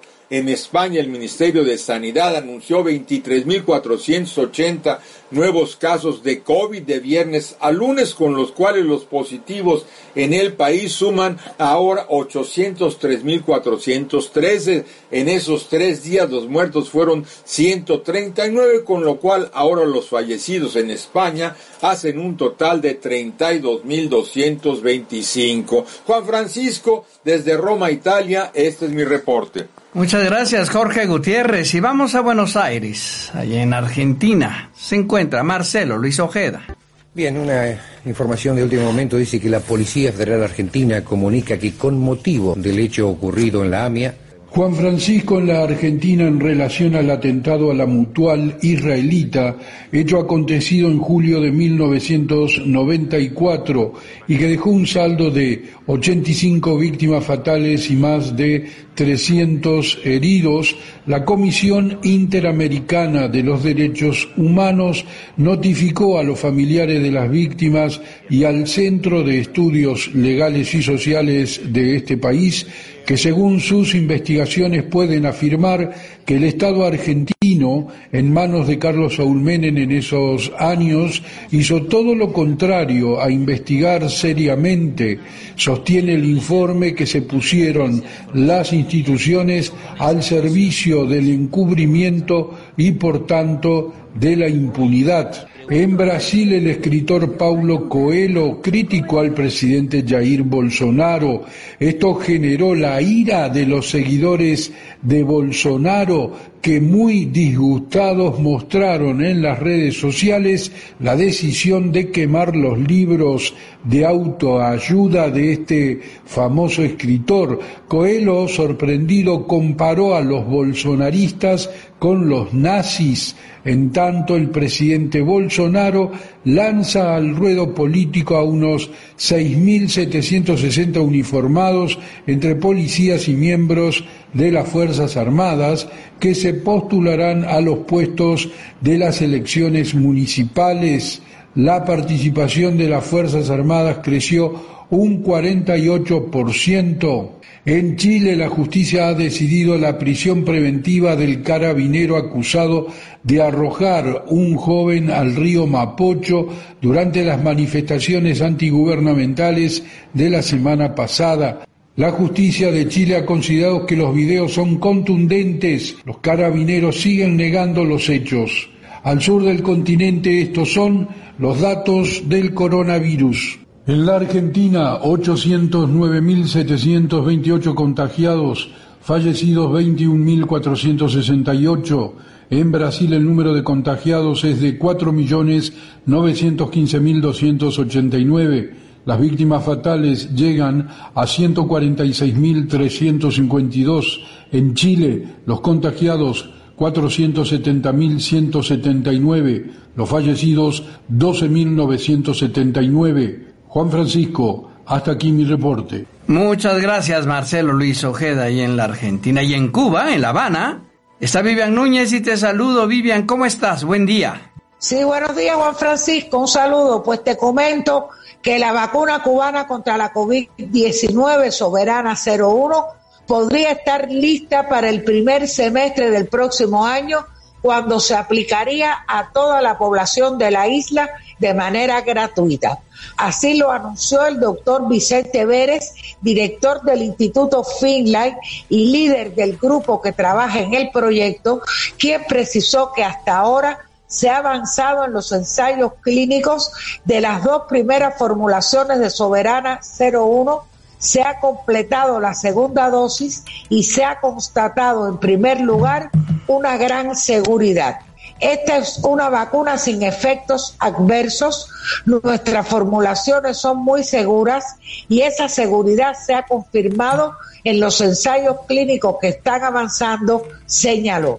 Este mes de octubre debe comenzar en ensayo clínico nuevas formulaciones de Soberana 01 lo que se considera un hito importante en el avance de este candidato vacunal, mientras que para una segunda vacuna cubana soberana 02 que muestra muy buenos resultados en animales, se debe solicitar muy pronto el inicio de los ensayos clínicos con dos formulaciones distintas. Estamos haciendo un gran esfuerzo para poder empezar a vacunar a toda nuestra población en el primer semestre del próximo año, dijo el científico. En cuanto a las cifras de hoy de la COVID-19 en Cuba, Juan Francisco, te comento que no hubo fallecidos en las últimas 24 horas, se mantienen en 123 las personas que han muerto en Cuba por la enfermedad para una letalidad del 2,09% inferior a la de las Américas y a la del mundo. Se confirmaron en las últimas horas 38 nuevos casos, con lo que ascienden a 5.883 las personas que han enfermado en Cuba con la, con la COVID-19. Se dieron 46 altas, es decir, más altas que casos positivos, y hasta el momento son 5.278, el 89,7% las personas que se han recuperado. Las provincias con más casos fueron las centrales Ciego de Ávila y Santi Espíritus y llama la atención la disminución de los casos en La Habana, solo cinco, a pesar de que la provincia, como sabes, ha flexibilizado las medidas de restricción. Se encuentran en estos momentos ingresadas con la COVID-19 en los hospitales 480 personas, de ellas 478 estables, una en estado crítico y una en estado grave. Y antes de finalizar, Juan Francisco, te quería comentar que el occidente cubano se encuentra en alerta ante la proximidad del huracán Delta, aunque las últimas eh, pronósticos de trayectoria hace que se aleje del territorio nacional, no tocaría tierra cubana, pero sí sus bandas exteriores, sobre todo de lluvia, afectarían el occidente cubano, sobre todo la provincia de Pinar del Río y el municipio especial de la Isla de la Juventud. Sabemos que Delta va hacia Yucatán, donde lamentablemente allí sí podría tocar tierra, ya es un huracán categoría 2, incluso ya se hablaba hace unos minutos que podría ser eh, categoría 3 y llegar hasta categoría 4 antes de tocar Yucatán. Y ahora sí, hasta aquí las informaciones, Juan Francisco. Te agradezco mucho. Muchas gracias, Vivian. Cuídate, por favor. Igual tú, cuídate que tengas buen día. Gracias, muy buen día. Vivian Núñez allá en La Habana y sí, confirmamos alguna de la información que ya le he dado hace eh, minutos atrás. Sí, tocará tierra el día de hoy, ya viene incrementando su fuerza y al tocar tierra puede estar en categoría 4. Hay que tener muchísimo cuidado. Vamos a Madrid. Arturo Pérez Reverte presentó su nueva novela y ahí estuvo Patricia Alvarado. Muy buenos días, Juan Francisco. El famoso escritor español Arturo Pérez Reverte presentó su última novela titulada La línea de fuego, un magnífico relato muy personal sobre la Guerra Civil Española de 1936 a 1939. A lo largo de 680 páginas, Arturo Pérez Reverte narra la historia de mujeres y hombres que combatieron en esta desgarradora contienda. Muchísimo más complejo, mucho más complejo. Y para entender lo complejo que fue hay que acercarse a las personas que le hicieron de verdad, a los que lucharon en el frente, no en la retaguardia, en los cafés, hablando, no, no, haciendo mítines, no, no, a los políticos, a la gente que estuvo luchando, los que de verdad pagaron el precio caro, duro y terrible de esa guerra, nuestros abuelos, nuestros padres, nuestros tíos, nuestros primos, abuelos, a todos esos, ¿no? Y entonces dije, pues entonces sí, eh, creo que es oportuno una novela, no un libro de historia, eso es muy importante resaltar. Yo no soy un historiador. Esto es una novela y tengo el derecho de todo novelista a utilizar como quiero el material. ¿no?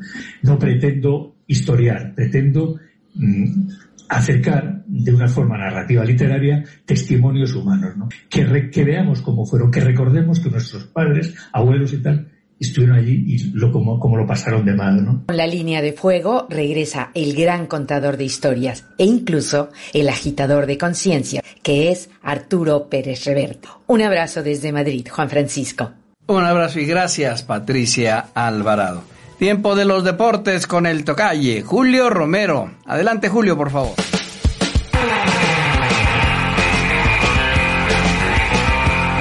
Tocalle, Juan Francisco Castañeda, te saludo con mucho gusto, al igual que todos nuestros amigos del auditorio. Doble lunes por la noche en el fútbol americano de la NFL, en el cierre de la semana 4. Triunfo para los jefes de Kansas City que continúan imparables y también los empacadores de Green Bay lograron mantener el invicto.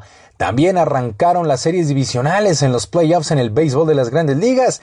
Triunfo para los Yankees de Nueva York y para los polémicos Astros de Houston. Así las cosas con las grandes ligas. Mientras tanto, la selección mexicana de fútbol prácticamente está completa y entrenando ya en Ámsterdam para el duelo de este miércoles contra Holanda. Por cierto, Frank de Boer técnico de este equipo holandés, asegura que el tricolor tiene mucha calidad y él hubiera preferido no disputar este juego de cara a la actividad en competencia oficial para el equipo de la Naranja Mecánica. Así es que acompáñeme, vámonos con todos los detalles de esta información. Frank de Boer de la acción de fútbol de Holanda sostuvo que no está muy de acuerdo en el duelo amistoso de este miércoles contra México en Ámsterdam, debido a que también ha tenido ciertos problemas para conformar a su equipo debido a la pandemia. En conferencia de prensa antes del duelo, Devor reconoció que prefería un periodo más largo y más tranquilo antes del compromiso que tendrán contra Bosnia el próximo 11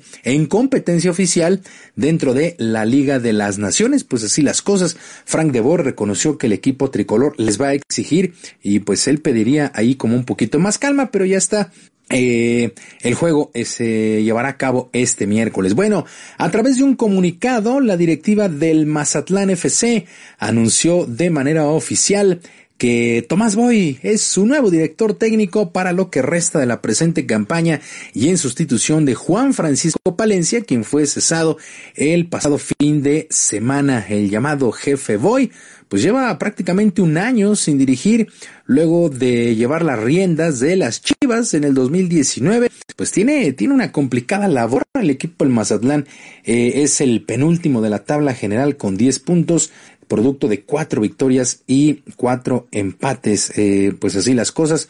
Mejor dicho, dos victorias, dos victorias y dos empates es lo que lleva el conjunto del Mazatlán en la presente campaña. Y aunque la Liga MX de fútbol trabaja muy de cerca con la Secretaría de Salud para el regreso paulatino de los aficionados a los distintos estadios, por lo menos en Jalisco, eso no va a ser a corto plazo. El gobernador de la entidad, Enrique Alfaro, fue que ni Chivas, ni Atlas, ni la UDG en la Liga de Expansión tendrán esa oportunidad. Por lo pronto, no hay condiciones para avanzar la apertura de nuevas. No podemos permitir todavía el regreso de la gente a estadios, ni la apertura de antro, ni ningún tipo de actividad masiva. Lamentablemente, no podemos todavía pensar en eso a clases con prudencia y medir con cuidado cada paso que demos para no lamentarnos de Bueno, y en el béisbol de la Liga Mexicana del Pacífico, los Charros de Jalisco a partir del 15, pues también, también sin público. Y arrancaron las series divisionales en los playoffs en el béisbol de las grandes ligas. Y por lo pronto, los polémicos Astros de Houston vencieron 10 por 5 a, los Atléticos de Oakland. Carlos Correa, qué, actuación de Carlos Correa. Bateó de 5-3 con dos carreras anotadas, tres producidas, conectó dos home runs. Esta serie es en Dodger Stadium. Eh, hay que recordar que las grandes ligas decidió poner ahí una burbuja para evitar expansión del coronavirus. Los Yankees vencieron 9 por 3 a las mantarrayas de Tampa Bay, este duelo en Petco Park de San Diego. Giancarlo Stanton, cuadrangular con las bases llenas en la novena entrada, marcó la diferencia. Llevan ganando los Yankees 4 a 3, pero era una sola carrera ahí de ventaja para los mulos de Manhattan y llegó Giancarlo Stanton y se voló la barda con las bases llenas. Para el día de hoy siguen estas series, además arrancan las series divisionales de la Liga Nacional con los Marlins de Miami enfrentando a los Bravos de Atlanta. Este juego arrancará por ahí de la una en Minute Maid Park, casa de Houston. Y los padres de San Diego enfrentarán a los Dodgers a las ocho y media de la noche en el Globe Life Field en Arlington, en Texas. Ya sabemos que solamente California y Texas van a tener ya lo que resta de estas series divisionales, las series de campeonato y la serie mundial. Bueno, y en un video que fue grabado en un diamante, pues el presidente de nuestro país, López Obrador, dio sus pronósticos para lo que será la serie mundial. De la americana voy Astros de Houston. Además, tienen eh, a un pitcher, Mazatlán, Sinaloa, Urquidi. Tengo mucha raíz eh, al Dodgers de Los Ángeles. Hay muchos paisanos allá. Eh, tienen un pitcher también sinaloense, Culiacán, Urias. Por la americana, Astros de Houston. Por la nacional, voy Dodgers. Pues Dodgers contra Houston. Muchos aficionados esperan el Dodgers contra Yankees. Vamos a ver si se da. Lucen, lucen fuertes y lucen favoritos estos dos equipos, pero pues para el presidente es Houston contra los Dodgers. Ya sabemos que su deporte favorito es el béisbol, que tiene una oficina ahí de probéis que pues sale sobrando, pero bueno, así las cosas, así las cosas con el presidente. Y doble lunes por la noche en el cierre de la semana 4 en el fútbol americano de la NFL. El equipo de los jefes de Kansas City mantuvo el invicto, además sigue jugando muy bien al fútbol americano. Los jefes vencieron 26 a 10 a los Patriotas de Nueva Inglaterra. Este juego tendría que haberse disputado en domingo, pero por el positivo de Cam Newton, el mariscal de campo de Nueva Inglaterra de COVID-19, se pospuso un día más. Con este resultado, 2-2 para Patriotas, Kansas City 4 y 0. Brian Hoyer, quien sustituyó a Cam Newton, pues no lanzó, a Cam Newton no lanzó un solo pase anotación, solamente 130 yardas y fue interceptado en una ocasión. Sí, por supuesto está fuera de ritmo Brian Hoyer. Mientras que Patrick Mahomes, bueno, este sí sigue enrachado, 236 yardas y dos pases de anotación en su nivel. Eh, Patrick Mahomes. Y en el otro juego, los empacadores de Green Bay sí batallaron un poco, pero lograron vencer 30-16 a los halcones negros de Atlanta. Green Bay, otro de los equipos invictos, 4-0. Atlanta a la, inversa, no ha ganado y lleva cuatro derrotas. Aaron Rodgers, este veteranazo mariscal de campo, se aventó un juego de 327 yardas y cuatro pases a las diagonales, así con la NFL que ya vivió pues sus cuatro primeras semanas. Cuarta ronda en el abierto de tenis de Roland Garros, torneo de Grand Slam, sin mayores sorpresas, el serbio Novak Djokovic venció 6-4, 6-3 y 6-3 a Karen Yashanov, este jugador de Rusia, el griego Stefano Tsitsipas 6-3, 7-6 y 6-2 sobre el búlgaro Grigor Dimitrov. En damas continúan con vida Sofía Kenning, la estadounidense, la alemana Laura Sigemund y la checa Petra Victova, pues así es que continúa de lleno toda esta semana allá en Roland Garros, en canchas de arcilla, torneo de Grand Slam. Tocalle Juan Francisco Castañeda, la información deportiva este martes, que sea un extraordinario día. Recuerde, hay que cuidarse. Yo como todos los días le mando su abrazote a la distancia. Muchas gracias, Tocalle Julio Romero. Noticias de famosos con un famoso Víctor Tolosa.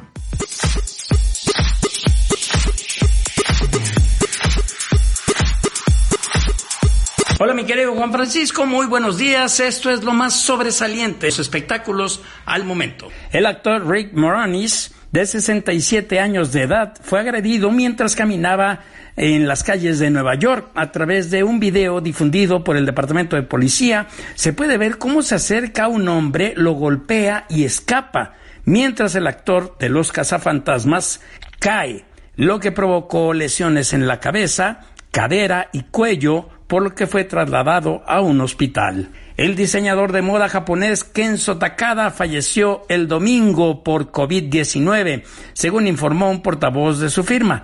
El creador de diferentes colecciones de ropa, las cuales se caracterizan por los estampados florales, tenía 81 años de edad y se encontraba en un centro de salud de París.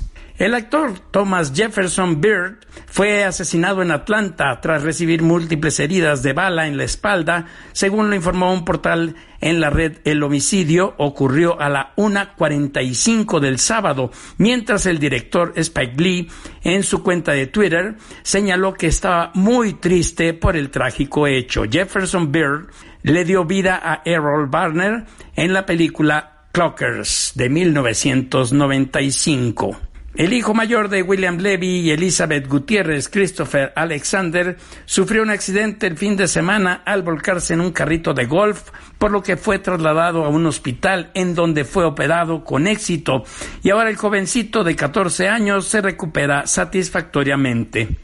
El jefe de escoltas de Pepe Aguilar fue agredido a balazos en un restaurante, quien además es un agente activo de policía del estado de Zacatecas. El escolta se encontraba con dos personas más, una de ellas perdió la vida. Hasta aquí en información de espectáculos, soy Víctor Tolosa y recuerde, quédese en casa. Nos vemos la próxima. Muchas gracias, gracias Víctor Tolosa. Le informo que al abrir los bancos a partir de las 10 de la mañana en ventanilla usted va a encontrar el dólar a la compra en 20 con 30 y a la venta en 21.70. Así el dólar el día de hoy en ventanilla de los bancos en la apertura 20.30